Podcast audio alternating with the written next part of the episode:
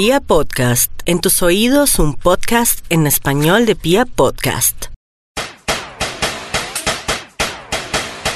Bienvenidos a una edición más de De Pelos. Hoy tengo un invitado muy especial que se llama Juan Camilo González. Él es veterinario, etólogo, que nos va a orientar un poquito, nos va a ayudar a entender si estoy humanizando a mi perro, si será que él me entiende lo que le estoy diciendo o cómo de pronto lo afecta que yo lo vista, lo disfrace, lo alce, que duerma conmigo, que le hable como bebé, porque me pasa a mis cuatro perritos con los que vivo, tiendo, eh, siento yo a humanizarlos un poquito, quiero que Juan Camilo me, me enseñe qué debo hacer, si está mal, qué debo hacer y qué no, y realmente si ellos me entienden lo que le estoy diciendo, porque uno a veces supone que ellos entienden y por eso hacen caso. Entonces quiero darle la bienvenida a De Pelos a Juan Camilo. Juan Camilo, bienvenido a De Pelos. Hola, muchísimas gracias por la invitación. Bueno, Juan Camilo, entrando en materia, ¿qué significa humanizar a tu perro? Es un tema bastante sensible, donde seguramente eh, vamos a tener una línea muy delgada donde vamos a jugar entre lo que es maltrato y no es maltrato. Es inevitable eh, involucrar a los animales de compañía, perros y gatos, a nuestras rutinas y sin quererlo siempre los estamos humanizando porque los hemos retirado de su mucho de su comportamiento normal y lo estamos involucrando en, en, nuestras rutinas familiares. Entonces, esto es la humanización, ¿no? La forma como ellos tienen que adoptar y aprender a convivir con nosotros y se están comportando de una manera diferente como lo harían en estados naturales. O sea que en el tema de humanizar, en teoría, ¿qué hago yo que signifique humanizar a mi perro? Cuando de pronto le hablo como bebé, cuando lo disfrazo, cuando lo dejo dormir conmigo. Sí, estas tres situaciones puntuales que me estás hablando, eh, tenemos que tener muchísimo cuidado. A ver, eh, en cuanto al dormir con, con nosotros, se ha generado como de pronto una malinterpretación de lo que es el comportamiento eh, ¿Por qué? Porque si miras desde las escuelas de adiestramiento más tradicionales, si miras algunas teorías antiguas de lo que es la jerarquía, eh, te dicen que no, que el perro no puede dormir encima de tu cama porque entonces eh, va a ser dominante sobre ti. Sí. A la hora de, de, analizar un poco más el comportamiento, eh, la dominancia comienza a perder un poquito más eh, de peso a nivel científico, se vuelve algo mucho más transitorio. Y, y, si tú miras, hay muchísimas familias donde el perro duerme encima de la cama sin problema. Claro. Ahora, hay que tener cuidado, sobre todo a la hora de establecer límites. Los animales tienen que tener muy buenos límites, tienen que saber cómo interactuar con personas, tienen que saber que no es brincando, que no es empujando, que no pueden ocupar el mismo espacio que está la, una persona. Por ejemplo, te, si tienes un San Bernardo, tienes que enseñarle que no puede sentarse encima tuyo. Son cosas así sencillas, sí. que esto lo vamos a traspolar al uso, por ejemplo, de la cama. No habría ningún problema si la familia pone como límite que el, el, perro puede subirse en la cama y puede dormir en la cama, no hay ningún problema, mientras que para él eh, haya muchos límites y tenga muy claro cuando se dice que sí, cuando se le dice que no, cuando algo está permitido y cuando no. Correcto. El gran problema, por ejemplo, con el uso de la cama ocurre cuando el animal piensa que debe proteger un recurso porque es muy valioso para él. Entonces dice, no, esta cama está muy cómoda, no quiero que nadie más se acueste aquí y comienza a verlo como una posesión suya y de ahí la protege. Entonces, generalmente cuando no tenemos límites es más probable que tengamos este, este problema de protección de recursos. Eh, eh, en el segundo punto que pusiste, que era el uso de, de ropita y el ponerle cositas, uh -huh. eh, a ver, cuando te ahorita de que una delgada línea, cuando es maltrato y cuando no la humanización, va mucho enfocada a ese tipo de cosas que son las prendas de vestir. Eh, no habría ningún problema de utilizar alguna prenda de vestir eh, en cuanto al bienestar animal como tal, mientras que no termine afectando físicamente al animal. Sí. Es decir, no habría ningún problema de ponerle, si quieres, una chaquetica o un saquito, si está haciendo frío, si está recuperando de algún problema respiratorio, si le está ayudando como tal a algún confort térmico. Pero hay que tener mucho cuidado porque, por ejemplo, en razas braquicéfalas que les cuesta mucho más eliminar el calor, uh -huh. eh, podemos llegar a tener problemas. Si, por ejemplo, salimos a caminar a la ciclovía con un saquito, eh, es mucho más fácil que entrar en un shock térmico, por, así ponerlo puntualmente. Lo hablemos, pasaría, por ejemplo, Juan Camilo, qué pena, hablemos un poquito sí. de, del ejemplo de esas razas que no deberían tener de pronto saquitos, como de pronto el Shih Tzu, que tiene mucho pelo, o sí, De hecho, el Shih Tzu, aunque tiene pelo largo y es una raza braquicéfala. Son las razas que son más chatas. Ah, Ahí también estaríamos hablando, por ejemplo, de los Pugs, del Boston mm. Terrier, del Bulldog inglés, del Bulldog francés, de los Boxer, que son, son razas que por la forma de su cráneo eh, no son tan eficientes a la hora de jadear para eliminar el calor. Mm, Entonces están mucho más predispuestas a sufrir de un shock térmico.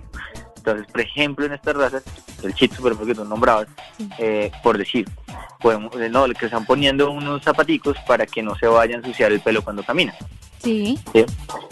Imagínate, estar, ellos eliminan por jadeo, calor, y entre otras estrategias tienen solamente glándulas eh, sudoríparas en las almohadillas de los pies.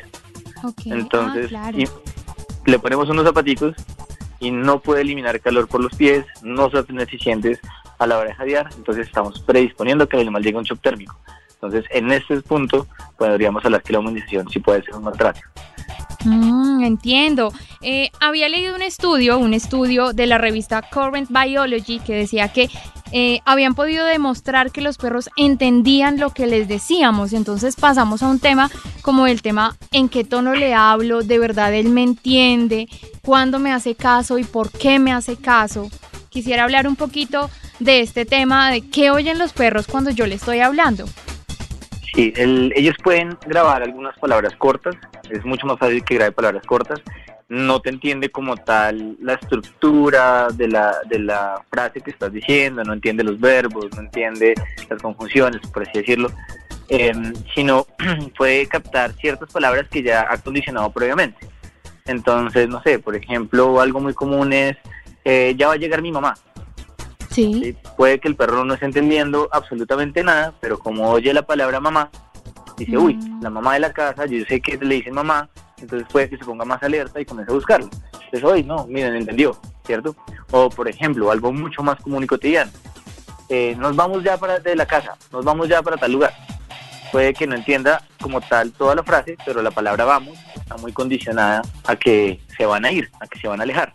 Él lo entiende que generalmente cuando dice vamos por ejemplo, es porque se van a ir para el parque y a sacarlo a caminar. Entonces, entiendes, digamos que algunas eh, palabras cortas y las pueden llegar a asociar con vivencias que hayan tenido. Ah. E, esa es la comunicación. Ahora, en cuanto al tono de la voz, eh, esto tiene muchísimo bagaje en los estudios de comportamiento, tanto de psicología como de etología. Y, y si, por ejemplo, los tonos más agudos generalmente están usados eh, en situaciones un poco más afiliativas, en algunas situaciones de miedo, de angustia, eh, así como voces más guturales, más fuertes, más gruesas, están más asociados a, hacia conductas mucho más agonistas, mucho más de conflicto, mucho más cercanas hacia agresividad. Entonces, de ahí, eh, por ejemplo, que si tú haces una voz suave, que si le hablas bonito, que además viene no solamente la parte de comunicación auditiva, sino también vas a involucrar un montón de aspectos de la comunicación postural, pues el animal va a entender que por la expresión de tus ojos, por el tono de la voz, te estás diciendo cosas agradables, cosas bonitas, sin que él entienda absolutamente que lo estás diciendo, que es tu perrito lindo, hermoso, precioso. Pero el tono de la voz y todo lo que estás haciendo le va a hacer a él predecir que la situación es agradable, que es una situación buena, y bueno, y si es consentido, pues seguramente que van a venir caricias y cosas por el estilo. Así como cuando el tono de la voz es mucho más grave, mucho más fuerte, em, vas a ver que algunos animales, sin que hayan hecho nada malo, comiencen a, dar algún tipo de señal de estrés o señales de calma. Te pongo un ejemplo puntual. Mm, uno de mis perros tiene un conflicto cuando veo partidos de fútbol. Sí, la pelota, me imagino. No, no, en cuanto al tono de mi voz. Porque ah, yo veo el partido, entonces digo, ay, pero vean ese árbitro porque no pito tal cosa. Y él inmediatamente asocia esa voz a cuando yo estoy bravo con él o cuando estoy haciendo algún tipo de corrección con él, inmediatamente comienza a apaciguar. Claro. El apaciguar son, no sé si las conoces o no sé si los audiencia les conoce, pero son señales muy sutiles que hacen los perros cuando están incómodos. Entre esas, por ejemplo, está lamerse la nariz, bostezar, evitar la mirada, mostrar la esclera, la parte blanca de los ojitos, em, alejarse, esconderse, que muchas veces lo malinterpretamos y creemos que el animal se está sintiendo culpable. Ah, ok. A eso iba un poco, Juan Camilo, te iba a contar. Siempre que yo he llegado a la casa, yo vivo con cuatro perritos. cuando han hecho algún mal, han destrozado algo, se han comido la basura o algo, yo llego y sin decirles nada, ellos ya están en un rincón o están con las patas arriba, mejor dicho, se acostó en el piso, como haciéndome creer que él sabe que hizo algo malo y que se siente culpable. ¿Qué tan cierto puede ser eso de que él sabe que realmente hizo algo malo? Es uno de los debates bien grandes que tiene en este momento la etología como ciencia. ¿Por qué pasa? Porque el poder asociar eventos en el tiempo requiere un proceso cognitivo muchísimo más alto de lo que muchos de los animales pueden llegar a expresar. Es decir, que tú asocies que hiciste algún hecho y que la corrección ocurra en un tiempo superior a un segundo, que es lo que habla del conductismo tradicional, eh, es algo que no se ha podido comprobar en la gran mayoría de animales, incluyendo nuestros perros. Yo creería, y ya te hablo más de forma personal, menos profesional, que seguramente algunos animales sí lo entienden. Sin embargo, la gran mayoría de animales lo que hace es hacer un condicionamiento clásico. ¿Qué pasa? Pareciera que el animal asocia la presencia de algún destrozo, de la orina, de algún hecho cualquiera, pero es la presencia de esto junto a la unión de la llegada del propietario y cuando están las dos juntas le predice que viene un regaño. No sé si queda más o menos claro. Sí, pongo un ejemplo para tratar de, de, de ponerlo un poquito más sencillo y es muchos perros asocian que cuando suena el timbre llega una persona. ¿Por qué? Porque muchas veces está el timbre y la persona al mismo tiempo, entonces el animal dice, ah, pues esto viene siempre junto. Ahora, puede que el animal no entienda que lo van a regañar porque se orinó o porque es un destrozo, pero cuando hay orina y cuando hay destrozos y llega el propietario, le predice un regaño. Entonces, al predecirle el regaño, comienza a dar señales de calma o señales de apaciguamiento, donde lo que está buscando es calmar al propietario para que no lo vaya a regañar. Ah, ok. O sea, es un proceso como de, asociar vivencias, a, ya sea los tonos de voz, al timbre, a la puerta. Todos son como procesos de vivencias de asociación. Asociación simple, que son condicionamientos clásicos, solo que el eh, Pavlov, eh, digamos que puso dentro de la psicología conductual. Ok, Juan Camilo, ya para cerrar entonces, em, quiero contarle a nuestros oyentes de nuestro podcast, finalmente nuestros perros no nos entienden realmente lo que les estamos diciendo, pueden entender un poco el tono en el que se lo estamos diciendo o palabras claves que han asociado a, través del tiempo de acuerdo a ciertas vivencias, ¿correcto Juan Camilo? Lo has dicho perfecto. Bueno, súper Juan Camilo, entonces vamos a aplicar lo aprendido eh, también aprendimos que humanizar a nuestro perro depende también de, de, los límites de maltrato con el que lo hagamos y los límites que manejemos también con él, que, tan, que tanta jerarquía queramos darle, que le entienda que no es el dueño de todo, que no puede hacer lo que quiera. Eh, entonces va como por ese lado, ¿correcto? Sí, sobre todo, a ver, a mí me gustaría aclararte un poquito ahí, que está muy bien todo, pero siempre tenemos que tener en cuenta que las relaciones que tenemos con nuestros animales son muy similares a las relaciones que vamos a tener con cualquier persona.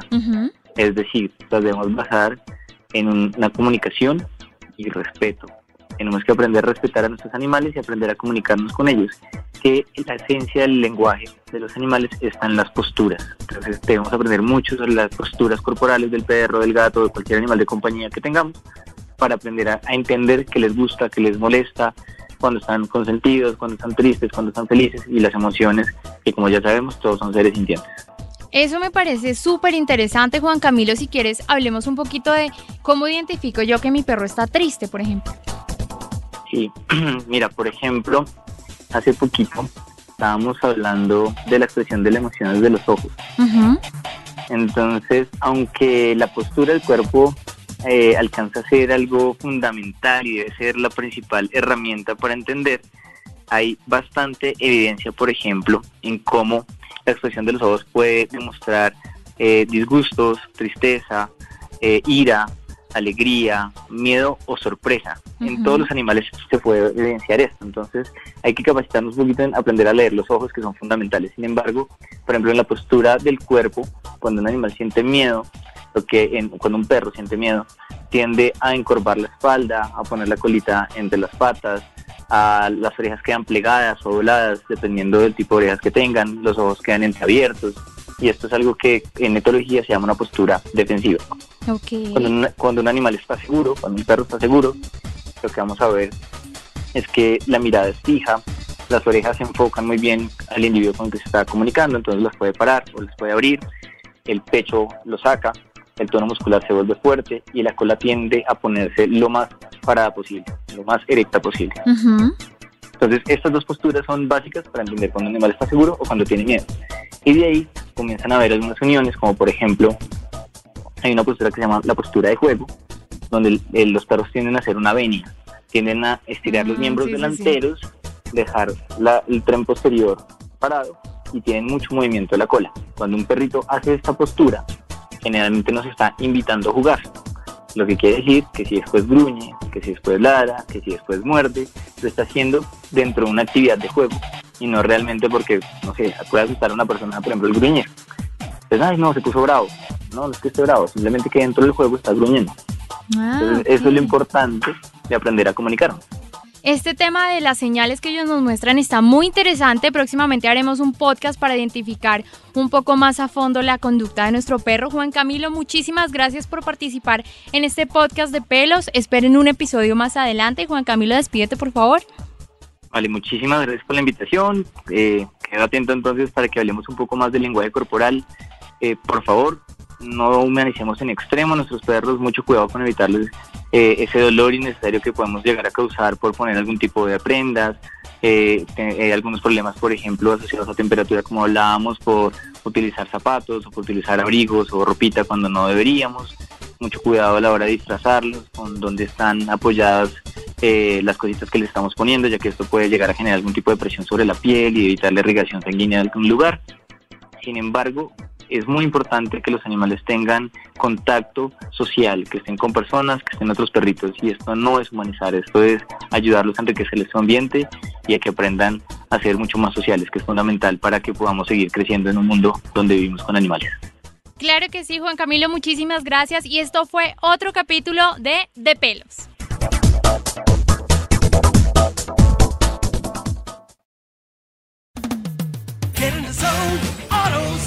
Bienvenido a AutoZone, donde siempre encuentras ayuda. ¿Tu auto no arranca? No te preocupes. Empecemos con probar tu batería gratis. Puede que solo necesites una recarga y también te ayudamos con eso. Si necesitas reemplazarla, estás en el lugar correcto porque tenemos opciones desde $79.99. En el destino número uno para baterías, tenemos la solución.